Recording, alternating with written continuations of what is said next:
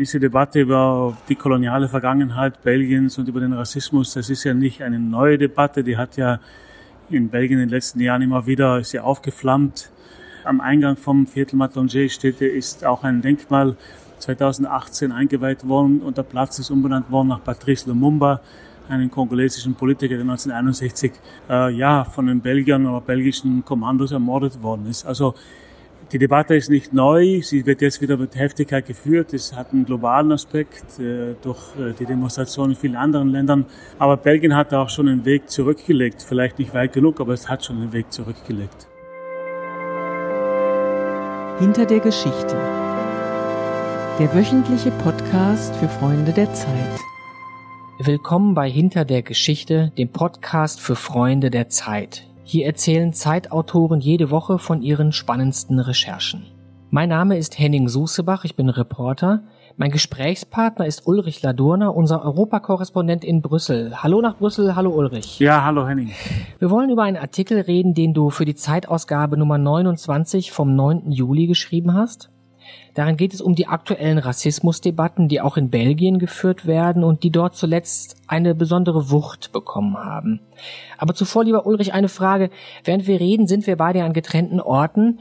Du in Brüssel, wo genau ist dein Büro? Mein Büro befindet sich im Europaviertel. Das ist äh, eigentlich ein riesiger Komplex, äh, das Residence Palace. Da sind viele Büros von NGOs, aber auch viele Redaktionsbüros. Und das ist im Herzen des Europaviertels, gerade gegenüber der Kommission und nicht weit vom Parlament entfernt. Ah, interessant. Also in den Kulissen, die wir als Nachrichten-Fernsehzuschauer so aus der Tagesschau und aus heute kennen. Ja, genau. Da wird ja meistens das Kommissionsgebäude eingeblendet mit den vielen Europafahnen und da 100 Meter davon entfernt ist mein Büro. Ah ja. Für deine aktuelle Recherche bist du in ein Stadtviertel namens äh, Matonge oder Matonge gegangen, das Brüssel-Reiseführer entweder romantisierend oder raunend klein Kinshasa nennen. Wer lebt da und wie sieht es da aus? Ja, das Viertel liegt eigentlich sehr zentral, also auch vom Europaviertel wenige Gehminuten entfernt, vielleicht zehn Minuten entfernt.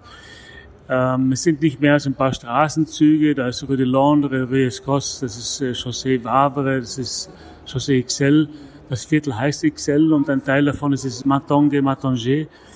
Äh, das sieht, äh, wenn man da hingeht, äh, nicht anders aus als jetzt andere Teile Brüssels, aber es ist halt auffallend, dass die schwarze Bevölkerung da doch sehr stark vertreten ist. Es gibt auch viele Geschäfte mit afrikanischen Früchten, es gibt afrikanische Friseurläden, es gibt afrikanische Schneidereien. Also es ist schon ein Viertel, das deswegen auch Klein Kinshasa heißt, weil es doch an eine afrikanische Stadt erinnert, aber es ist ein sehr kleines Viertel. Mhm.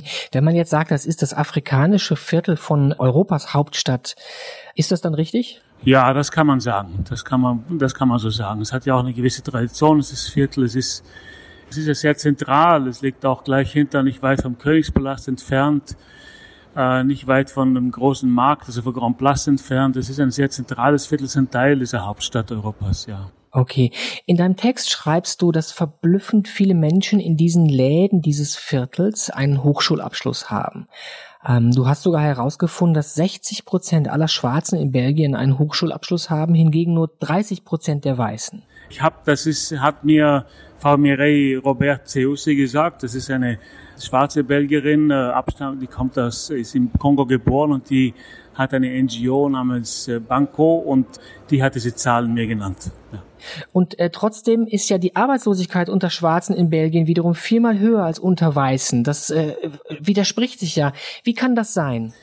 Naja, das führen, führt jetzt äh, die Frau, die ich genannt habe, Robert Seusi, äh, Mireille, führt das zurück auf die, was sie den strukturellen Rassismus nennt. Es ist offensichtlich schwerer für äh, schwarze Belgier Arbeit zu finden. Es ist offensichtlich auch schwerer, Arbeit, äh, Wohnung zu finden. Und das ist ein Problem des strukturellen Rassismus und äh, das ist wohl die Erklärung dafür.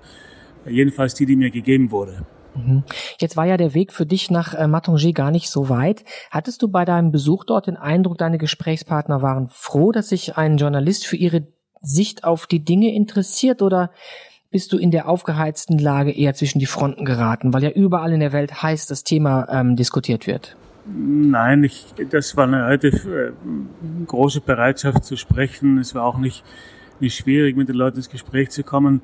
Diese Debatte über die koloniale Vergangenheit Belgiens und über den Rassismus, das ist ja nicht eine neue Debatte, die hat ja in Belgien in den letzten Jahren immer wieder ja aufgeflammt.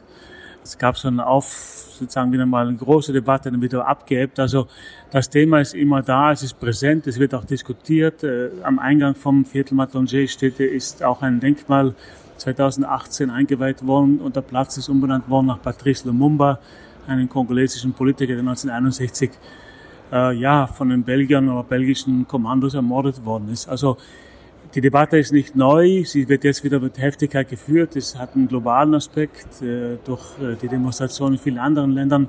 Aber Belgien hat auch schon einen Weg zurückgelegt. Vielleicht nicht weit genug, aber es hat schon einen Weg zurückgelegt.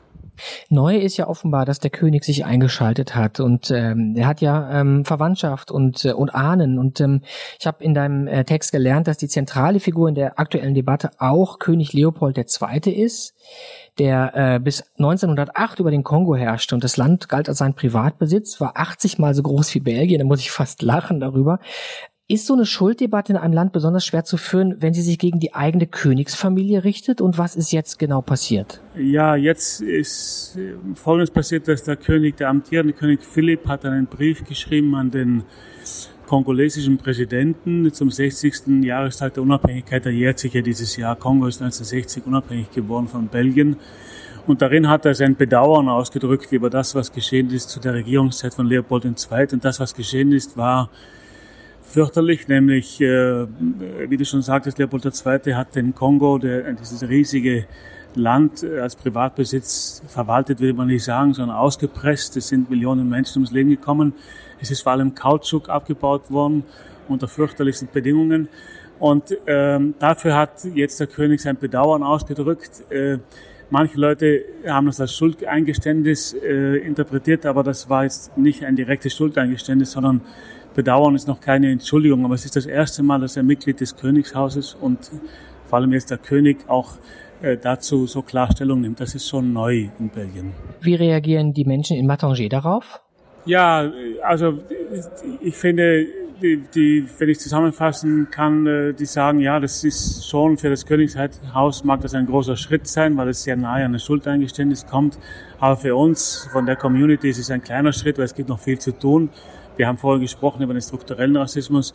Also wir haben noch einen weiten Weg zu gehen, aber es gibt eine gewisse Anerkennung für das, was der König gesagt hat. Aber die hält sich dann auch in Grenzen.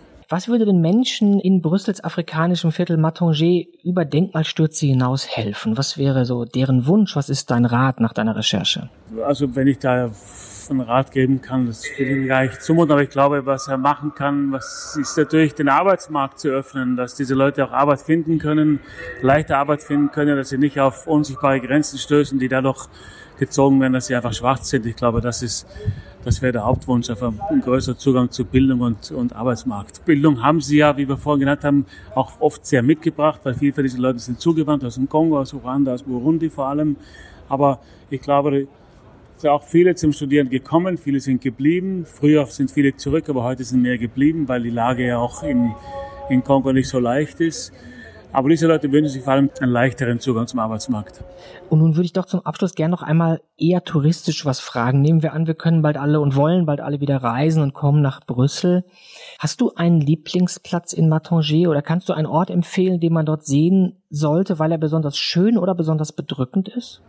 Ja, es gibt die, die eine kleine Straße mit dem schönen Namen Rue Longueville.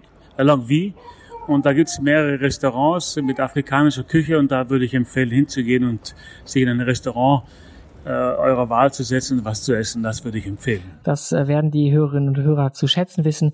Vielen, vielen lieben Dank, lieber Ulrich Ladurna. Danke dir, Henning. Das war er, unser Podcast Hinter der Geschichte. Den Artikel von Ulrich Ladurna lesen Sie in der Ausgabe Nummer 29 der Zeit vom 9. Juli. Wenn Sie mehr Geschichten hinter der Geschichte hören wollen, finden Sie uns unter anderem auch bei iTunes und Spotify. Wir wünschen eine gute Woche allerseits.